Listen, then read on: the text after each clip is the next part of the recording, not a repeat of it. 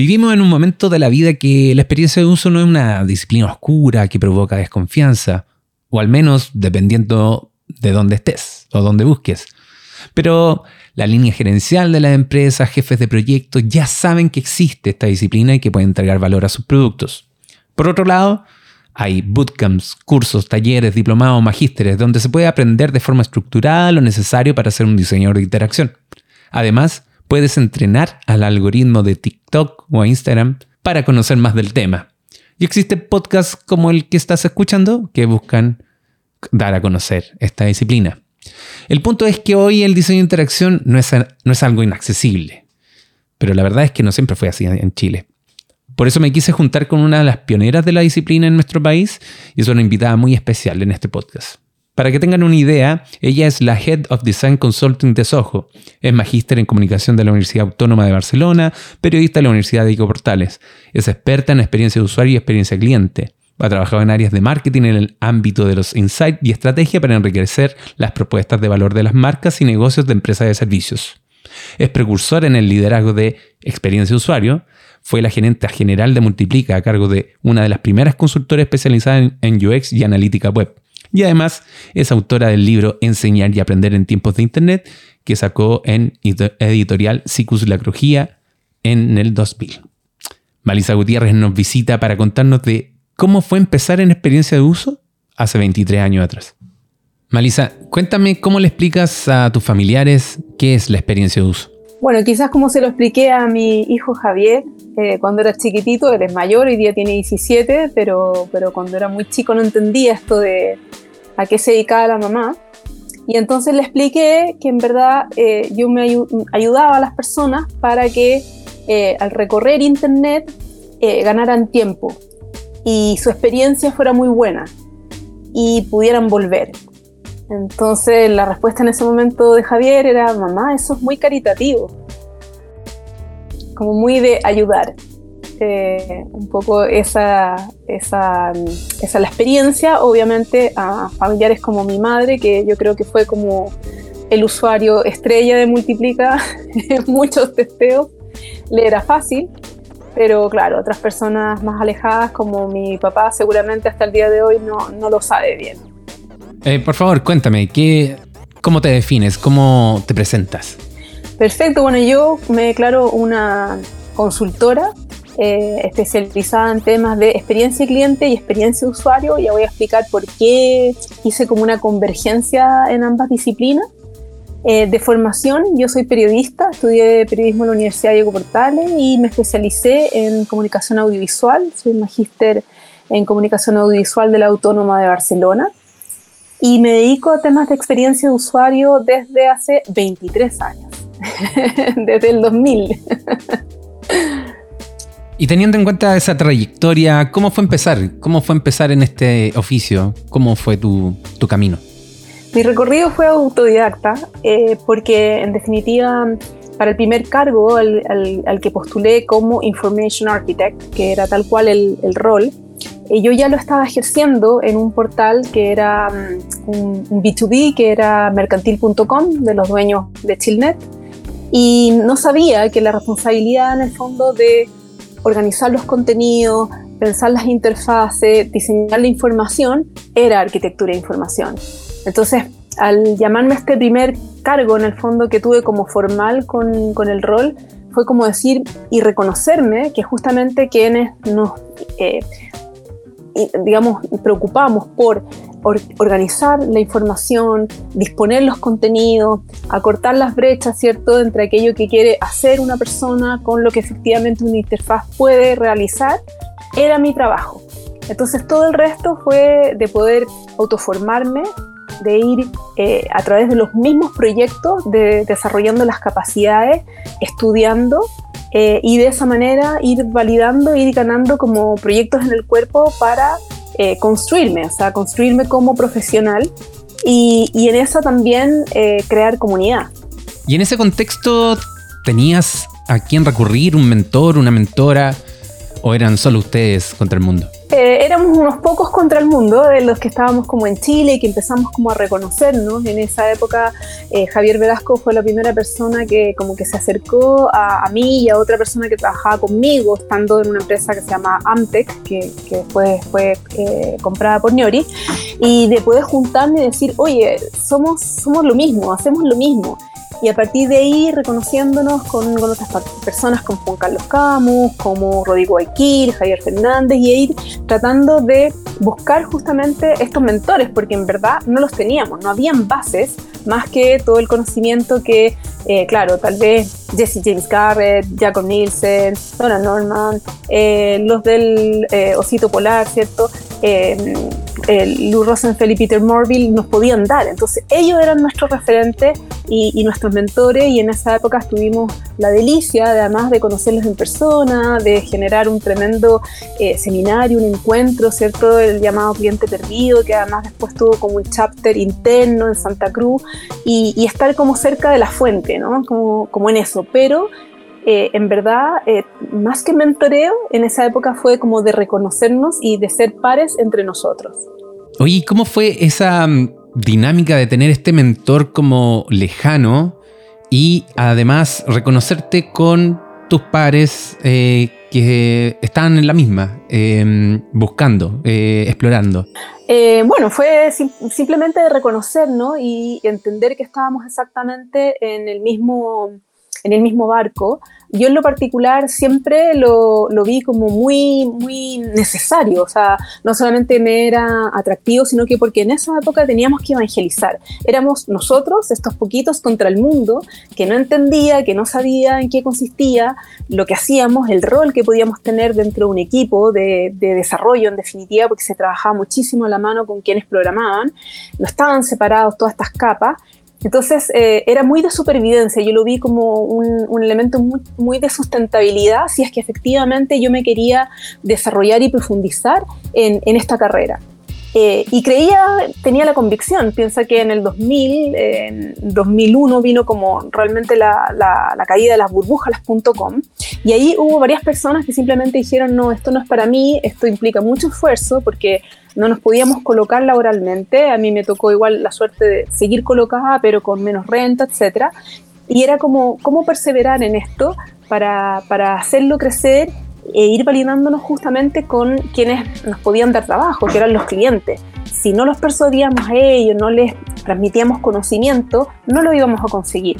Entonces, el tener pares, el decir, no estoy aquí sola, sino que hay varios más y, que sepan en el fondo que estos varios más son de otros países y están en otras latitudes, nos validaba. Oye, me, me parece fascinante lo que contáis porque es como una situación donde, bueno, así es el contexto, no hay nadie más que tome la batuta, no hay nadie más que se haga responsable de esto, por lo cual los que somos llamados a hacernos responsables somos nosotros, en, tu caso. Sí, lo que pasa que ahí yo creo que tiene una cosa que, a mí me gusta mucho de, la juventud y, de sentirse joven, ya que quizá no tiene que ver con la edad. Y es como un poco la, eh, por, por, no tener como totalmente consciente la responsabilidad, como la arrogancia de la aventura.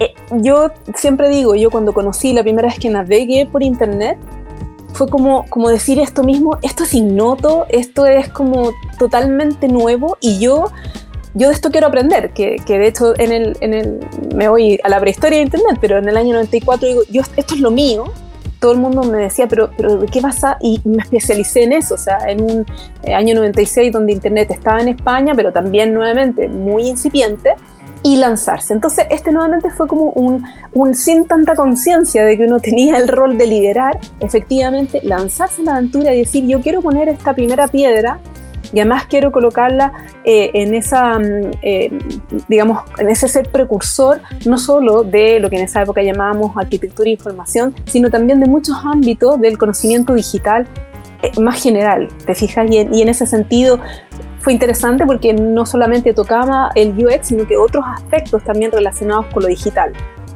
Oye, y sobre eso, ¿qué crees tú que fue lo más ingrato de ese proceso? Lo que costó más, lo que dolió más. Yo creo que lo más ingrato pudo haber sido como conversaciones con clientes que que esto no lo veían, que en, definitiva, mm, algunos no todos, yo creo que tuve la suerte de, trabajar con muchas empresas muy interesantes y que se abrieron y que nos al revés, ¿no? Como que nos abrieron las puertas, pero también hubo clientes en el fondo como muy reticentes, eh, donde quizás las áreas de tecnología como que pesaban mucho y se oponían en el fondo a esto, no le veían el sentido, eh, personas que en el fondo como que creían que esto encarecía, cuando esto hoy día, bueno, sabemos, es higiénico, es como un desde el cual, cual tú necesitas eh, pasar, y después verlos a ellos exponiendo y hablando de experiencia de usuario. Yo creo que esa parte que me ha tocado muchísimo es como, pero al final ahí es como, da lo mismo, o sea, como, como resultado, si, si pudimos evangelizar y transmitir eh, el, mensaje de cuán necesario, ¿cierto?, es instalar estas bases para después efectivamente tener aplicaciones, desarrollo, software eh, muy sólido, da lo mismo. Yo creo que el trabajo se hizo y está súper bien, pero, pero hubo un poco de ese aspecto de, de ingratitud. Y dado ese escenario, ¿cuáles crees tú que fueron tus tu habilidades fuera de lo técnico que tuviste que desarrollar y que viste que te funcionaron dijiste, bueno, esto tengo que seguir haciéndolo y tengo que seguir potenciándolo, porque dieron resultados. Sí, yo creo que eh, se desarrollaron como capacidades, por una parte, de formar, que a mí siempre me ha gustado enseñar, explicar, em, para poder traspasar como más a generaciones, si no, obviamente esto no iba a ser sustentable quedándose en la cabeza de una o de muy pocas personas. Eh, y, llevado eso también, eh, no solamente al, al, equipo, sino que también de transmitir, explicar cuantas veces fuese necesario en el ámbito comercial que eso desgasta bastante, pero que implica, ¿cierto?, el ir transmitiendo ese conocimiento, realizando seminarios, toda la época que estuve como gerente general en Multiplica, eh, de poder difundir, eh, poder instalar esos conocimientos a través de estudios, de, eh, congresos, etc. Y em, también mucho de la habilidad de, ser un poco algo que, que claro, mirado em, en la perspectiva de hoy día es un poco extraño, porque mm, no me tocó seguir una especialidad, sino que tuve que ampliarme y tener un repertorio mucho más diverso donde estuviera por una parte harto de como de liderazgo de proyectos, como si fuera un project manager, y, y también de arquitecto de información y también de eh, un poco un client manager que se relacionara con el cliente, entonces como multidisciplina, multitodo, para poder en el fondo eh, tomar los desafíos que implicaba instalar una, una disciplina eh, como el UX. Y si bien fue desgastante eh, eh, la adquisición de estas habilidades, ¿sientes que te mermó o te fortaleció? No, me fortaleció. Yo creo que fui muy desafiada por las distintas personas con las que mm, eh, tuve la suerte de trabajar, desde mi socio, desde otros colegas, que, al revés, en, definitiva lo que hicieron es potenciar algunas habilidades mías y, que después, bueno, seguí trabajando, todas las, eh, seguramente las habilidades blandas, mucho más potenciadas después de haber estado en otras empresas, pero de amplificar en el fondo mis capacidades y también eso me permitió decir, ¿sabes qué? Estos son los aspectos que más me gustan, eh, los cuales yo gozo y disfruto y, hasta el día de hoy en el fondo eh, cuando cada vez que estoy en proyecto, estoy trabajando y estoy haciendo por ejemplo un journey map, digo, esto es lo que me gusta, o estoy en un testeo, esto es lo que más me gusta, que alguien podría decir, oye, pero después de tu test, no sé, 1024, me da lo mismo, los gozo, los disfruto, cada vez que encuentro un hallazgo, y lo otro es trabajar con la gente, que es como relacionarse, el, el poder influir en alguien que quizás está desorientado. La otra vez una chica que le estaba ayudando algo como en esta algo de, de, Youth Writer y me parecía tan normal hacerlo y estaba tan agradecida porque claro, yo de eso hice muchos, pero eso no resta el que al explicarlo, ¿cierto? Con, con cariño, con un montón de, eh, de, energía, de ganas, de eh, argumentación, como que permea. Entonces yo te diría que al revés, me, me sirvió muchísimo para desplegarme y saber efectivamente en qué me gusta trabajar y en qué cosas no, no tanto. Bueno, entonces, corte la escena, elipsis, pasan 20 años, ahora lideras equipos. Desde tu mirada, desde el liderazgo, ¿qué, crees que es diferente? ¿Cuál es el contexto? ¿Qué, ves hoy día eh, que tienen que enfrentarse las personas que inician una carrera en experiencia de uso que es diferente a lo que tú viviste? Sí, lo primero es como que no quisiera pontificar, ¿eh? o sea, yo, yo no estoy como en, esa parada, eh, porque son contextos distintos, son circunstancias distintas, pero sí pudiera decir como algunas cosas que, que claro, que yo creo que son distintas para que justamente eh, se reflexionen y se vea cómo acercarse a eso. Lo que sucede es que en, la época que nosotros hacíamos proyectos, eh, usualmente no solo nos contrataba alguien como eh, Head of UX o como un gerente de canales digitales, sino que mucha gente que estaba más cerca del negocio. Entonces, cuando tú estabas más cerca del negocio, entendías mucho más cómo las distintas industrias se desarrollan, cómo es el negocio bancario, ya, cuál es la propuesta de valor de esa empresa en particular, cuál es el driver de por cuál, eh, por qué la gente decide, por qué no. Entonces esa cercanía que te tenía con el negocio te hacía pensar conceptualmente no solo en wireframe, tú pensabas un poco más allá y como con antelación en entender ya, ¿de qué va este negocio? Esto es prestar plata, ya. ¿Y de qué manera gana esta empresa? Ya, gana por eh, estas comisiones, perfecto. ¿Y cómo lo vende? Porque son las más bajas del mercado. ¿Y es, eso qué implica? Que yo tengo que comparar tasa. ¿Y por qué?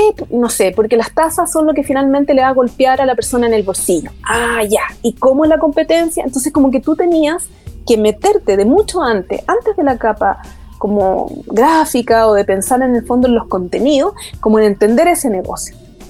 En segundo lugar, eso también te obligaba y existía, y por algo existió como disciplina tan importantemente con el nombre arquitectura e información, de organizar mucho eh, los contenidos, la forma en que agrupabas, primero una capa de organización, que no necesariamente es la, que se navega. Entonces, yo creo que ahí también, eh, en ocasiones, y lo que he estado viendo al trabajar con, con los últimos equipos, es que todos van al wireframe y como que, espérate un poquito, si, si, si, primero inventaríamos, inventaríamos lo que tenemos, perfecto. Ahora proponemos arquitectura, perfecto. Ahora pensamos cómo esto debiera transformarse en una navegación, listo.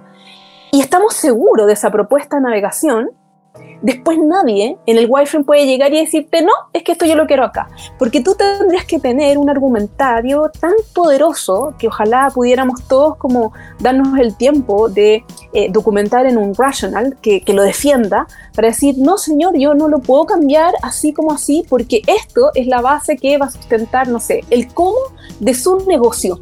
Y, yo no puedo quedarme en una pata que diga el qué, pero no diga el cómo. Entonces, en ocasiones también veo ahí que eh, teníamos esa, esa, esa, posibilidad porque era lo primero que se hacía, ¿sí? que era como el trabajo de arquitectura y después se pasaba efectivamente como al UX más al diseño información. Entonces, en ese sentido, yo creo que es como la invitación de volver a esas bases, de volver por una parte como mucho al conocimiento de, de, de, de lo que tiene que ver con de qué se trata este nuevo proyecto en el cual está embarcado mi empresa, en el cual yo como freelance estoy apoyando, eh, después también todo lo que tiene que ver con el meterse más en la arquitectura de información, eh, saber más de qué estamos hablando cuando hablamos de contenido y que no necesariamente todo es como un botón o un acceso. Y yo creo que también el saber que hoy es súper bueno y es una gran ventaja. Me hubiera encantado tener como la posibilidad de especializarme tanto, o sea, como, pero siempre también hay que tener como un poco conocimiento de todo. Y entonces aunque yo soy UX, tratar de ser como bien busquilla y bien metiche y decir, hey, me pueden incorporar cuando presenten la etapa de research, me pueden igual incorporar y meter, porque yo necesito, eso va a ser el insumo que a mí al final me dan las bases para yo pensar una nueva interfaz. Yo necesito que me involucren de antes. Antes, ¿cómo era, pues, Daniel? Era uno hacía todo, pues, hacía el research del usuario, el wireframe. Después, los menos habilidosos no hacíamos gráfico, pero si, si era posible, tú hacías también el UI. Entonces, como que de alguna manera eh, el ser esa característica un poquito más ambidiestro te da la posibilidad de hacer también preguntas a los equipos que son tus contrapartes y producir algo como, como, como mucho más sólido, más sustentado, más de equipo. Bueno, yo sé, sé que dijiste que no querías pontificar, pero ¿cuáles serían, según tu mirada, lo que el gap más que se siente más que falta hoy día en los perfiles juniors? Eh, más allá de salir de la pantalla, de la interfaz y hacer esta conexión con el usuario, la tecnología y el negocio. Sí, yo creo que, como te decía, eh, hay una, hay una, mm, mm, falta de conexión hoy día como con las características de ese negocio, también el contexto, porque en ocasiones, claro, se pontifica y dice, no, mira, es que los arquetipos eh, nos dijeron esto y estos usuarios actúan de esta manera. Eh, y podemos estar de acuerdo, pero siempre diciendo, ok, pero pongámonos un poco en contexto porque quizás eso, si se está ocupando en una app y esto está en la calle, está súper difícil que ocurra de esa manera como tú en el mundo ideal o teóricamente en el fondo lo estás eh, pensando.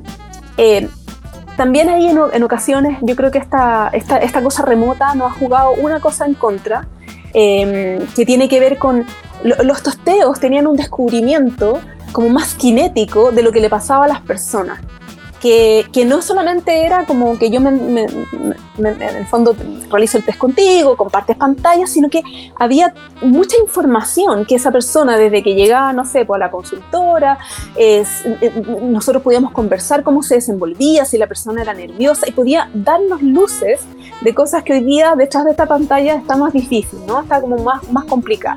Entonces, por ahí es como decirle, recuerden siempre que hay que tener calle, en el fondo que es como hay que tener ese carrete, hay que salir a buscar, hay que mirar cómo, cómo lo hacen, no sé, las personas que te rodean, tus amigos, em, las personas con las que compartes departamento, no, sé, como retroalimentate no solamente de lo formal, sino que de esos como testeos de guerrillas de lesión cortita, de aquello que tú estás como probando para saber si efectivamente funcionaría o no. Y, y en esa, como estar como muy desapegados, desenamorados de la solución. Eh, y obviamente es natural que nos enamoremos, sobre todo cuando estamos al principio, ¿cierto? Súper enamorados de lo que estamos proponiendo. Entonces, en ese sentido es como más abiertos a, esa, a esa apertura. Mencionaste esto de enseñar con ternura. ¿Por qué enseñar con ternura? Eh, cuéntame más de eso. Sí, porque yo creo que igual los chicos están súper desafiados eh, y están como con, con muchos proyectos. Yo creo que, que sea justamente la, especialización, y me parece súper bien, hace que cuando estás en empresas como más medianas o grandes, realmente lo están colocando como de un, de un proyecto en otro, ¿no? Como que van, eh, ya no es tan lineal, no estamos en todo y por lo tanto van entrando y saliendo. Y en ese sentido creo que necesitan un poco más de contexto, que les cuentes un poco más, necesitan más calibración eh, y, y, en esos aspectos hay mucho de, primero, entender cómo con quién estás trabajando. Yo ahora que estoy en Soho, llevo seis meses, he conocido equipo nuevo, también es saber, ok, me, me dijeron que esta persona, no sé, es semi-senior, pero quiero entender cuál es el nivel de ese semi-senior y no para ponerlo a prueba, sino que simplemente para entender qué entonces tendría que explicarle yo para que no hagan como hicieron conmigo, que muchas veces me enseñaban dando por sentado que yo sabía cosas.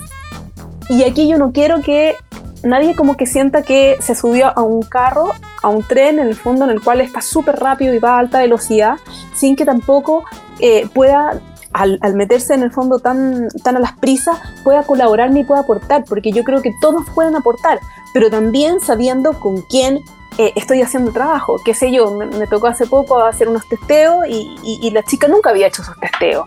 Eh, entonces, ok, te explico cómo lo hacemos, cuál va a ser mi rol, eh, cómo se hace usualmente. Son conversaciones que pueden durar 15, 20 minutos previo a una sesión, pero que va a generar eh, mucho como aterrizaje en lo que también me toca, que es esta convergencia, porque me fui un poco a la experiencia cliente, ¿no? Eh, mi objetivo cuando fui a ver la experiencia cliente era para tomar quizás una disciplina más estratégica y empezar a tener conversaciones en las empresas con interlocutores más estratégicos para que esto después bajara, porque al final la experiencia cliente va a ver el UX, va, va, va a trabajar y, y al final todo es súper digital. Pero claro, el asumir que todo el mundo sabe hacer un Customer Journey Map como, como se hace en la experiencia, está súper equivocado y en todos los lugares cual he estado he tenido que explicarlo y enseñarlo y, ver que en el fondo después eso va quedando y se va transmitiendo eh, es, el, fin, es el objetivo. O al final las herramientas da lo mismo, que las tengas, si, si la idea es poder transmitirlas para que vaya quedando y el resto también pueda tomarlas y enriquecerlas y mejorarlas. Malisa, hablaste de hacer comunidad. Eh, cuéntame tu experiencia con eso. Eh, ¿cómo, ¿Cómo fue? ¿Cómo lo hiciste? Bueno, el, hacer comunidad en, en, el caso de Chile tenía que ver con poder encontrar estos pares que estaban en esta misma situación, pero en un ámbito que ya nos conociéramos, sobre todo porque éramos más, más chiquititos como, como chapter de, de, arquitectura e información en Chile, em, en un espacio más de confianza y personal. Y una de las cosas que, por ejemplo, me tocó acercarme a la comunidad de Cadius, que estaba en España, y tratar un poco de replicar Em, estas reuniones de Cadius, ¿sí? que era como en un restaurante, como lo mismo como si fuera un beer camp, pero, pero tomando copas en el fondo en un bar, como con gente que se nos acercaba eh, hacíamos el llamado en esa época en un blog que yo tenía, en la época de los blogs, eh, y con otros, con otros colegas íbamos generando en el fondo estas dinámicas para reconocernos y para saber un poco quiénes éramos. Y sin duda después, como, como pioneros en, en la comunidad de, de, arquitectos de información de Chile, que después dio origen al IXDA, eh, y que en el fondo fue como la fuente de los primeros que estábamos como trabajando en, en la disciplina.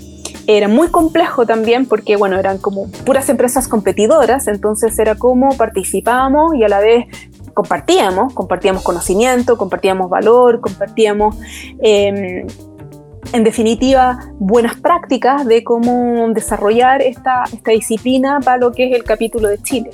Y, y en ese sentido yo creo que fue una muy buena experiencia porque eh, igualmente hubo personas muy generosas que en todas sus instancias fueron generando esta, esta primera semilla, este primer eh, eh, capítulo de generaciones donde nos reconocíamos, donde estaba una Carolina Sandoval o la Darcy Vergara como las primeras mujeres que como éramos como sí, somos nosotras, la Claudia Gutiérrez, ir un poco identificando quiénes eh, podíamos estar en esto y trabajando en los proyectos para compartir experiencias o en seminarios o en congresos o en cualquier instancia que, que se diera como puesta en común. Bueno, y teniendo en cuenta toda tu mirada, que es bastante como asertiva, eh, ¿Tienes algún consejo que le puedas dar a nosotros y a, los juniors que están escuchando?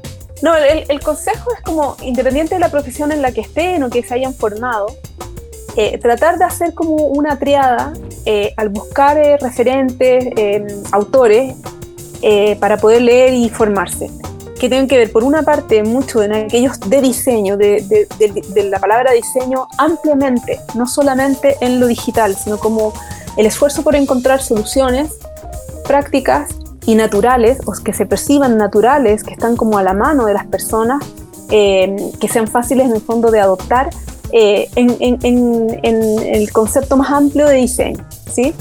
Eh, llevado esto a, la psicología, de la cual yo es la disciplina que más he aprendido, en definitiva, para poder saber la brecha de las personas cuando eh, dicen algo pero se comportan de otra manera y entender que no es una contradicción vital, sino que claramente hay algo ahí que tiene que ver mucho con los frenos, mucho no solamente con lo cognitivo, sino mucho con lo emocional, que está impidiendo que esa persona adopte naturalmente algo. ¿Te fijas? Entonces, ¿qué, qué está significando esto que yo pretendo venderle, que yo le pretendo mostrar, que rediseño, eh, que estoy como trabajando para entonces decir, bueno, voy a acercarlo a esto que debiera ser como más natural. Y finalmente la fuente del contenido, que, que en definitiva es la parte como más dura, eh, que vivía aparentemente la inteligencia artificial y muchas cosas podían como entregarla súper fácilmente. Yo creo que tenemos que apoyarnos total en todas esas tecnologías, súper abiertas, que por favor nos ayuden, pero a partir de eso, otorgarle nuestra inteligencia. Y nuestra inteligencia tiene que ver mucho con lo que te decía de ese contexto, no vale en cualquier situación. Eh, pensemos en qué situaciones sí, acompañados de quiénes, referenciados por quiénes, validados por otros. No es lo mismo cuando estoy en solitud de algo que estoy eh, o estoy tomando una decisión más familiar, más, más grupal. Todas esas situaciones, como ir entendiéndola, porque eso va a, a entrar en la médula de cómo represento o cómo explico o cómo grafico un contenido.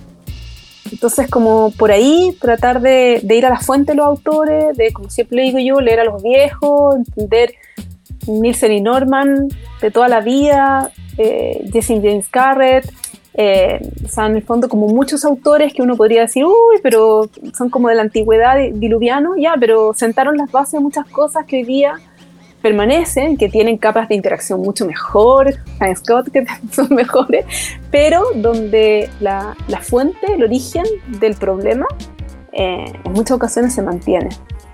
Y, ahí está el punto, y se mantiene. Y por eso a veces uno dice, Dios mío, tengo que enfrentarme nuevo a este test de usuario para decir de nuevo lo mismo, de nuevo a este cliente, no sé si te ha pasado, pero donde en muchas ocasiones estamos ahí, sí, porque aún no han entendido que subyace aún el problema. Y es un problema de diseño que, que no ha sido resuelto. Ok, muchas gracias Malisa por tu tiempo, por tus consejos y por tu compartir tu experiencia. No, de nada, muchas gracias a, ti y bueno, a todos los que nos están escuchando que puedan inspirarse. Yo creo que esta disciplina de verdad eh, es muy reconfortante, es súper bonito en el fondo cuando uno ve que ha podido apoyar en algo el desarrollo de una aplicación o un tótem de autoatención eh, o un sitio web Em, aunque sea en un pedacito, porque ha facilitado. Al final es como ser un traductor, un intérprete eh, de muchas personas que pudieran estar desorientadas, que pudieran estar como confundidas y donde tratamos de encauzar. La historia de Malisa, que no me cabe duda que es también la historia de sus contemporáneos, es una historia de supervivencia, resiliencia y de pura valentía. Aprender mientras se está trabajando, definir lo que es la disciplina con sus pares. Donde hoy día el contexto actual permite la profundidad de una especialización, ella es parte de una generación que fue empujada por la curiosidad y tener esa actitud de experimentación. Fueron lo que forjaron estos primeros diseñadores de interacción. Creo que, bueno, el aporte de Malisa es muy grande y agregar algo más eh, sobra. Damos muchas gracias a Malisa por su tiempo y por compartir su experiencia. Las canciones que escuchan en este podcast son de Revolution Boy. Únete al After Show, que son todos los jueves después de la salida de este podcast, uniéndote al Slack de Isla Santiago. Las instrucciones estarán en la descripción de este capítulo. Y a mí me encuentras en Twitter e Instagram como Sauce Babilonia, y esto fue Beercamp, una producción perenne orgullosa de ser parte de Isla Santiago. Hasta la próxima.